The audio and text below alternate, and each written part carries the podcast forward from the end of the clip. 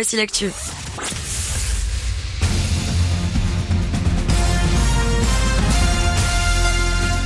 Toute l'actu sur Énergie avec Tom Hanan. Il est 7h03, salut Tom. Bonjour Marie, bonjour à tous.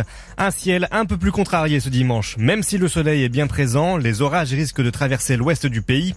49 départements sont en vigilance jaune. Cet après-midi, les températures seront quand même très agréables. On aura 20 degrés à Brest, 23 à Reims, 24 à Paris, 29 à Toulouse, 31 à Lyon et 32 à Montpellier. Cette jolie météo, c'est l'occasion de sortir et d'aller voter. Les bureaux ouvrent dans moins d'une heure pour le premier tour des élections législatives. Même si le parti présidentiel pourrait récupérer le plus de sièges à l'Assemblée nationale, il est talonné par la coalition de gauche NUPES. Il est possible que l'hémicycle soit davantage masculin que féminin. 56% des, candidatures sont portées par des hommes, 44% par des femmes. La loi contraint pourtant les partis politiques à respecter la parité. Des pénalités financières pourraient être infligées.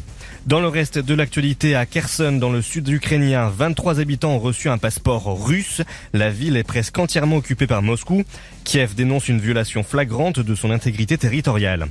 Hier, aux États-Unis, ils étaient des dizaines de milliers à manifester contre le fléau des armes à feu. Le président américain Joe Biden demande au Congrès de faire quelque chose. Le pays a récemment été touché par de nombreuses fusillades, notamment dans une école primaire du Texas le 24 mai dernier. Retour en France, le Covid ne prend pas de vacances cet été. Le nombre de nouvelles contaminations a augmenté de plus d'un quart en une semaine. On s'établit désormais à une moyenne, quotidienne de 20 000 cas.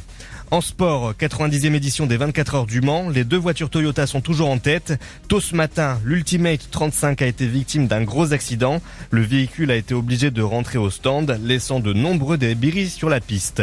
En rugby, Toulouse s'est imposé face à La Rochelle, 33 à 28.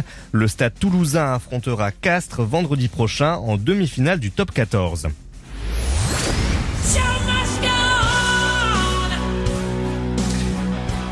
L'aura de Freddie Mercury est encore présente plus de 30 ans après sa mort. Un titre inédit du chanteur a été retrouvé.